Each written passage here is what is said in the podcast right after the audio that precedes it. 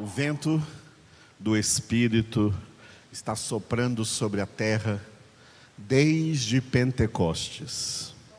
Esse vento não cessou.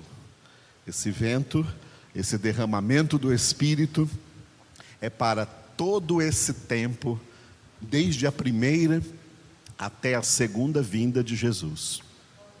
É o cumprimento da profecia de Joel, que Pedro pregou no dia de Pentecostes, em Atos 2. Acontecerá nos últimos dias.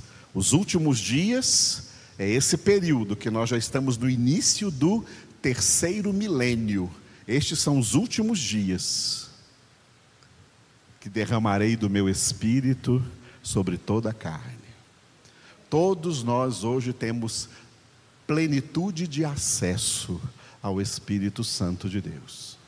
Por isso que Paulo exortou assim, ó, enchei-vos do Espírito. Para de se encher de mundo, para de se encher de política, para de se encher de disse-me-disse, para de se encher de si mesmo, enchei-vos do Espírito de Deus. Posso ouvir aleluia? Está errado o que eu falei? Falei algo errado? Enchei-vos do Espírito de Deus. Política não te leva para o céu Disse-me, disse, não te leva para o céu. Você mesmo não consegue chegar lá, só se tiver cheio do Espírito Santo. Enchei-vos do Espírito de Deus. Essa é a ordem do Senhor, é a ordem da palavra, e Ele está soprando. Esse vento está soprando. Aleluia. Vamos meditar agora na segunda parte da nossa congregação, guiados pelo Espírito Santo, no Salmo 69, versículo 20, cujo título é A Cura do Coração Partido. Está com o coração partido? Alguém aí em casa está com o coração partido? Vamos ver como Deus cura o coração partido. Antes de ler, eu gostaria de oferecer essa meditação e a oração que faremos depois pelo Victor Emanuel. O Victor Emanuel é um menininho da nossa congregação que fez aniversário ontem, dia 14, né? E nós vamos orar por ele então hoje, né? O Victor é o neto do, do irmão William, da irmã Elane. Vamos orar pelo Victor que fez aniversário ontem e pelo irmão Mauro, que faz aniversário amanhã, dia 16. O irmão Mauro é o pai do Geraldo. O pai do Geraldo é o, o Geraldo é o que faz o nosso boletim, né? E o pai dele, irmão Mauro, foi que veio trazer essas telhas aí que nós colocamos aqui. Ele, ele que trouxe lá do, da fábrica para cá, né? Ele é caminhoneiro e foi quem transportou para nós. Irmão Mauro, irmã Geusa, nós oramos por eles e amanhã é aniversário do irmão Mauro. A Marlene também pediu para avisar que ela foi para Brasília hoje, porque depois de amanhã, então, terça-feira, dia 17, vai nascer a sua netinha lá em Brasília. A netinha da Marlene é a Clarissa, nós vamos estar orando por esse parto, né? E para que a Clarissa venha, venha ao mundo com saúde em nome de Jesus. Amém? Aleluia. E vamos estar orando por todos os irmãos da congregação. Vocês que estão aqui, que vieram hoje, nessa noite, né? Estão, viram aí que nós já tivemos uma semana de trabalho aqui, os pedreiros trabalharam essa semana, começando a construção aí das salinhas e dos banheiros, né? Logo, logo estará pronto pela graça do Senhor, para que haja mais conforto aí para toda a congregação, em nome de Cristo Jesus. Lembrando que a nossa congregação está reduzida por causa da pandemia, que não acabou ainda. Então, muitos ficam em casa, alguns vêm com distanciamento social, usando máscaras, tá? Sem ficar pegando na mão, sem abraço, sem beijo, sem contato físico, mantendo o distanciamento até que todos nós estejamos vacinados. Né? As vacinas vão chegar. Estamos orando para que as vacinas venham, ok? E não importa de onde venha, pode vir da, da Espanha, pode vir do, da China, pode vir da Coreia, pode vir da Rússia, imunizando-nos da Covid-19. É isso que nós e todo o povo brasileiro quer e também de todas as nações do mundo. Né? São é, 1 milhão e 300 mil mortes no mundo inteiro. Não é pouca coisa. No mundo inteiro, 1 milhão e 300 mil mortes por causa desta doença. Isso é apenas uma amostra mínima do que vai acontecer quando vier a grande tribulação.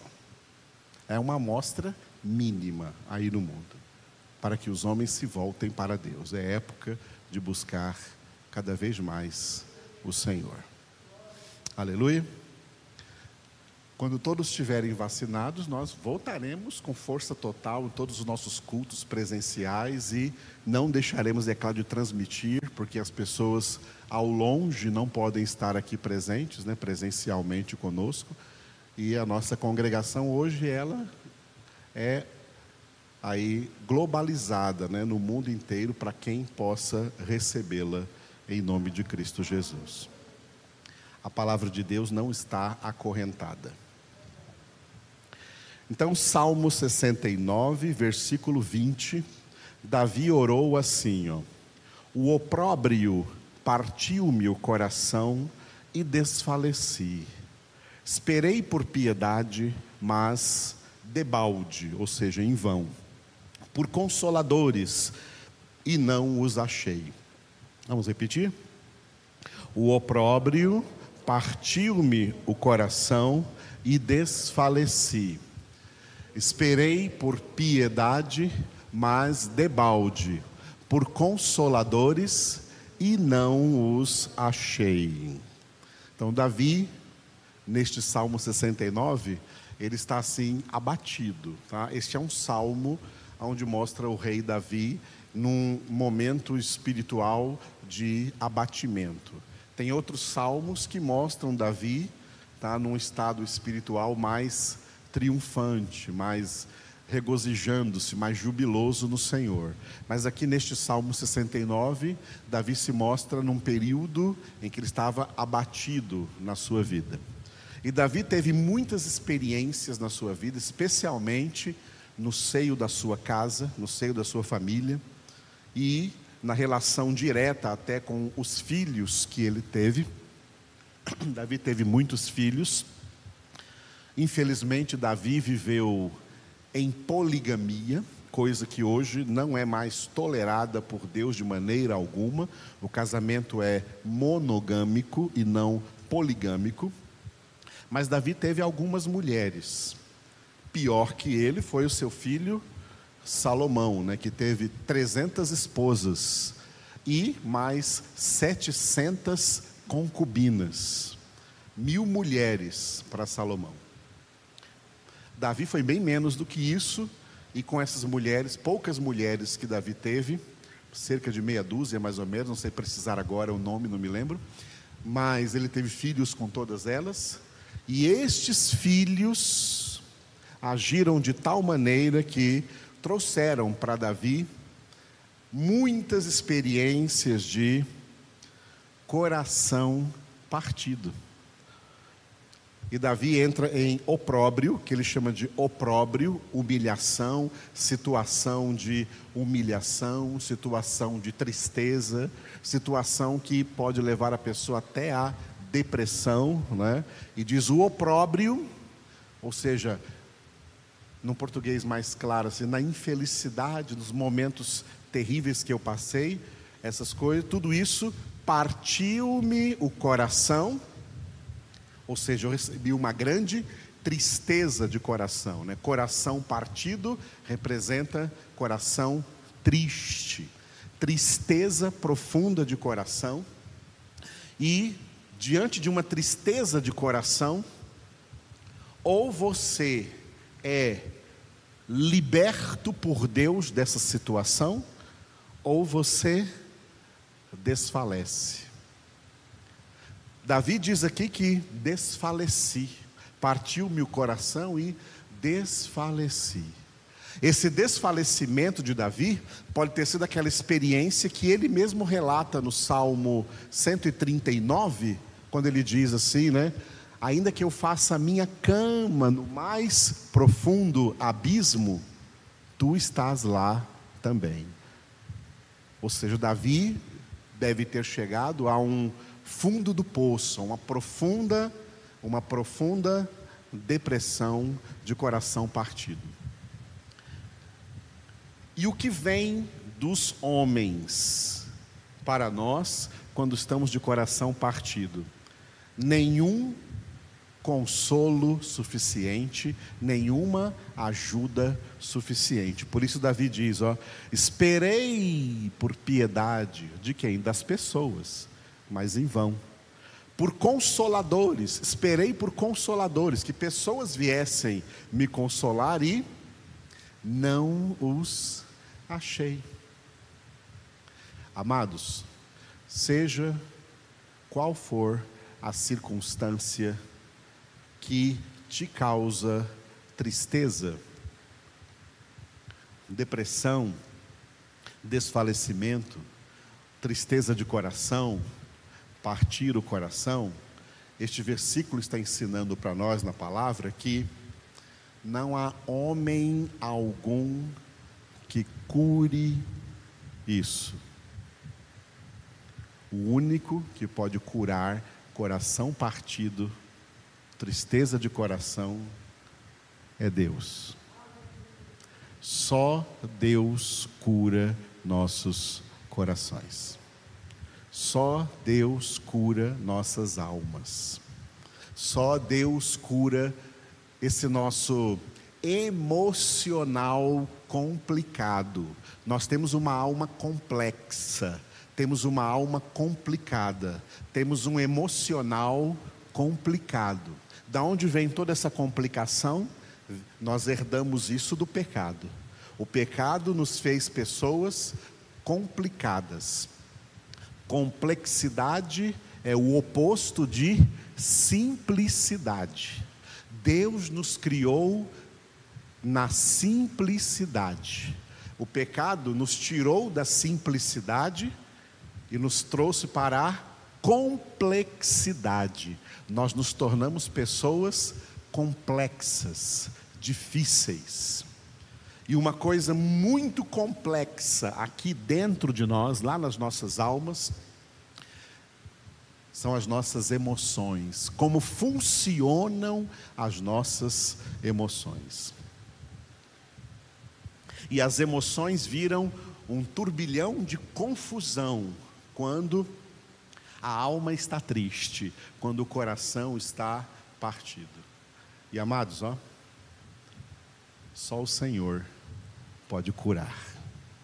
Só o Senhor pode curar. Homens não curam, nem pessoas que nos amam podem nos curar. Elas podem até auxiliar, mas a cura é só do Senhor. Amém? E é por isso que, como referência para esse versículo, eu coloquei 2 Coríntios, capítulo 1, versículos 3 e 4. 2 Coríntios, capítulo 1, versículos 3 e 4.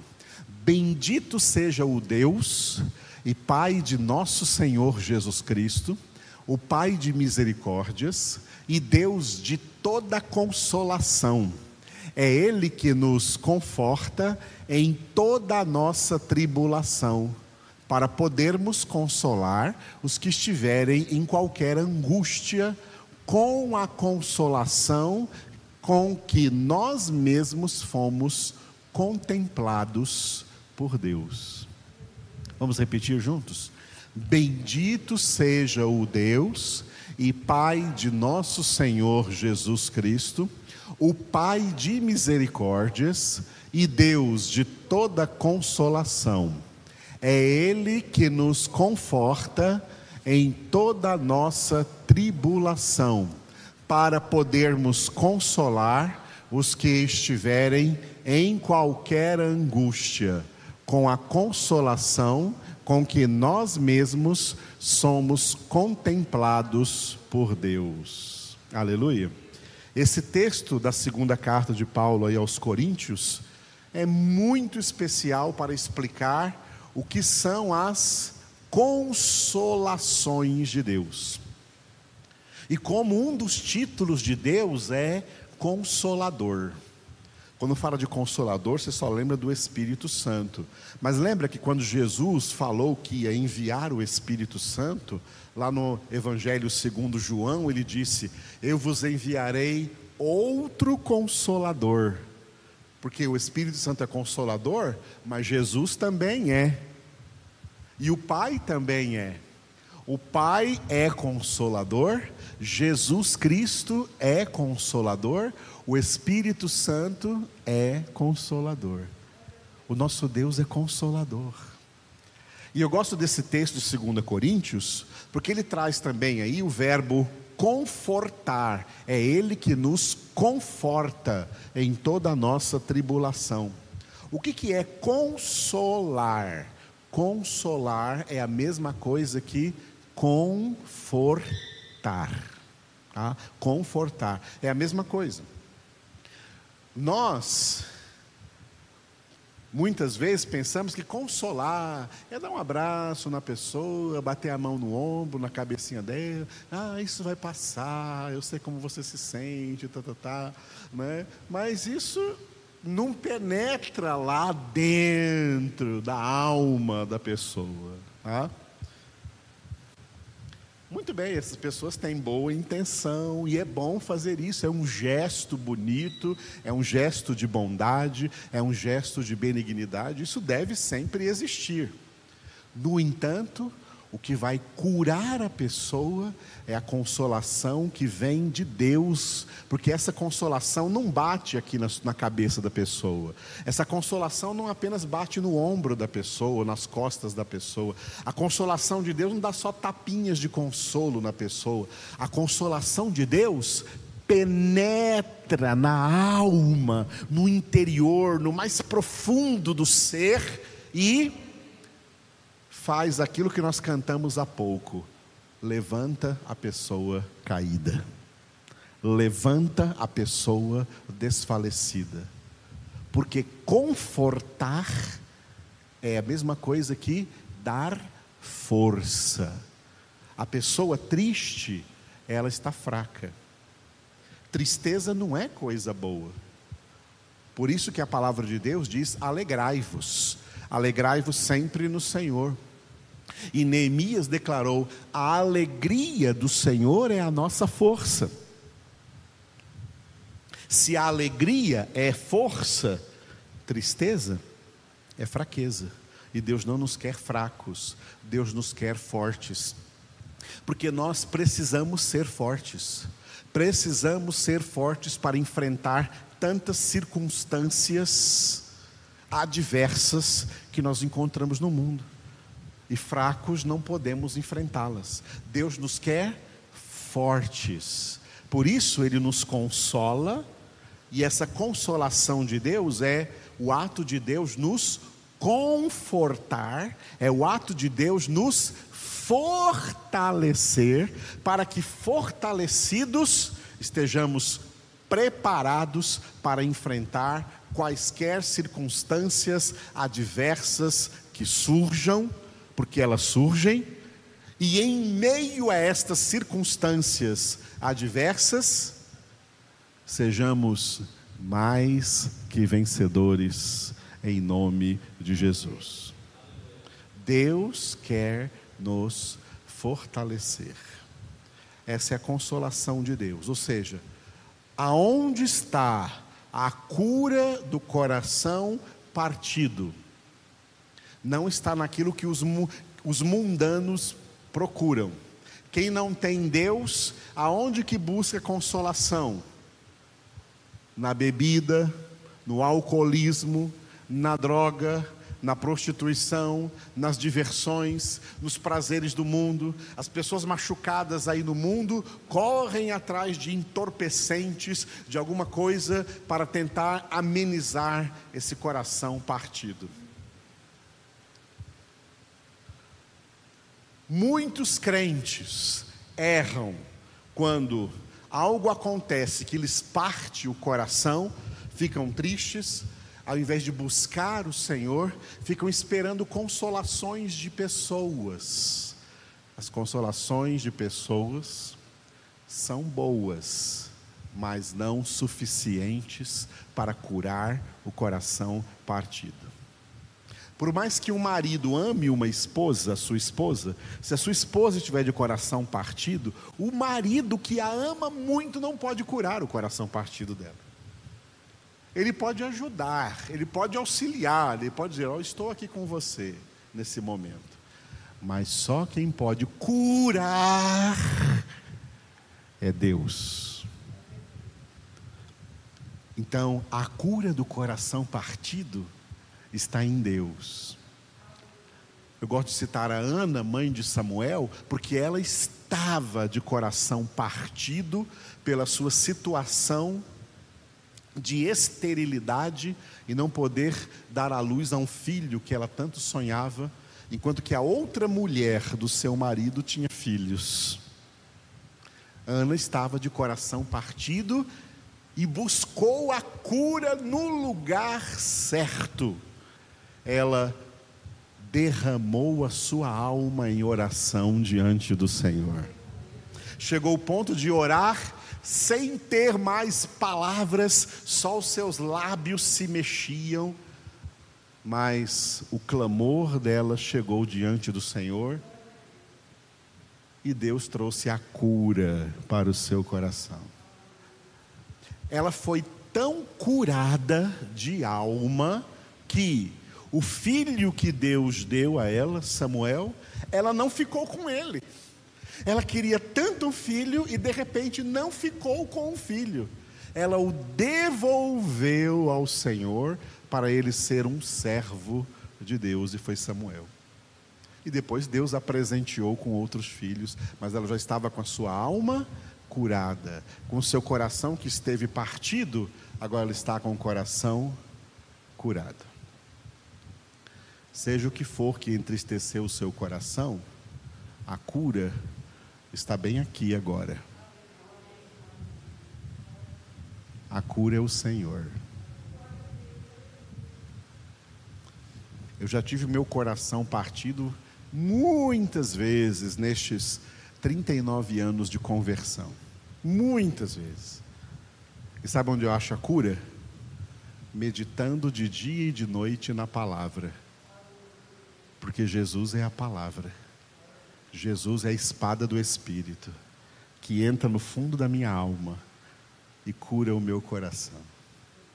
Meu coração está curado, porque Jesus é a minha cura. Jesus é a sua cura. Jesus é a cura de todo coração partido. Que pena para quem não tem Jesus, que pena para quem não busca Jesus porque esse coração continua partido, e isso vai se tornando uma doença crônica na alma dessas pessoas. Busca logo, não espere, busque logo a cura na pessoa de Jesus. Jesus é suficiente para te curar. Aleluia.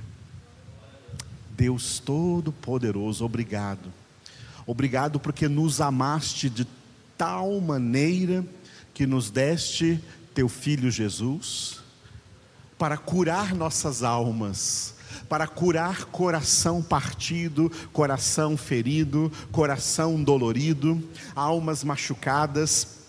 Obrigado, Jesus, porque o Senhor cura verdadeiramente, cura as nossas almas. E como é bom ter uma alma curada, porque uma alma curada é uma alma alegre no Senhor, é uma alma que louva o Senhor, é uma alma que se rejubila no Senhor, é uma alma que bendiz o Senhor, porque a alegria do Senhor é a nossa força. Obrigado, Espírito Santo, pelo fruto que, que tu produzes dentro de nós. E uma das suas características é a alegria que o Senhor nos dá para proteger a nossa alma de toda tristeza, de toda depressão, de todo desfalecimento. Verdadeiramente, o Senhor nos alegra, o Senhor nos consola, o Senhor nos conforta, o Senhor nos fortalece. Obrigado, Senhor. Nós oramos pelo Vitor Emanuel, Senhor, abençoa a vida dele, que ontem completou mais um ano de vida. Toca, Senhor, nele, na sua irmãzinha, nos seus pais, nos seus avós, em toda a sua casa, em toda a sua família. Fortalece-os na bênção do Senhor, na palavra do Senhor. Torna-os, ó Deus, fortalecidos espiritualmente em Cristo.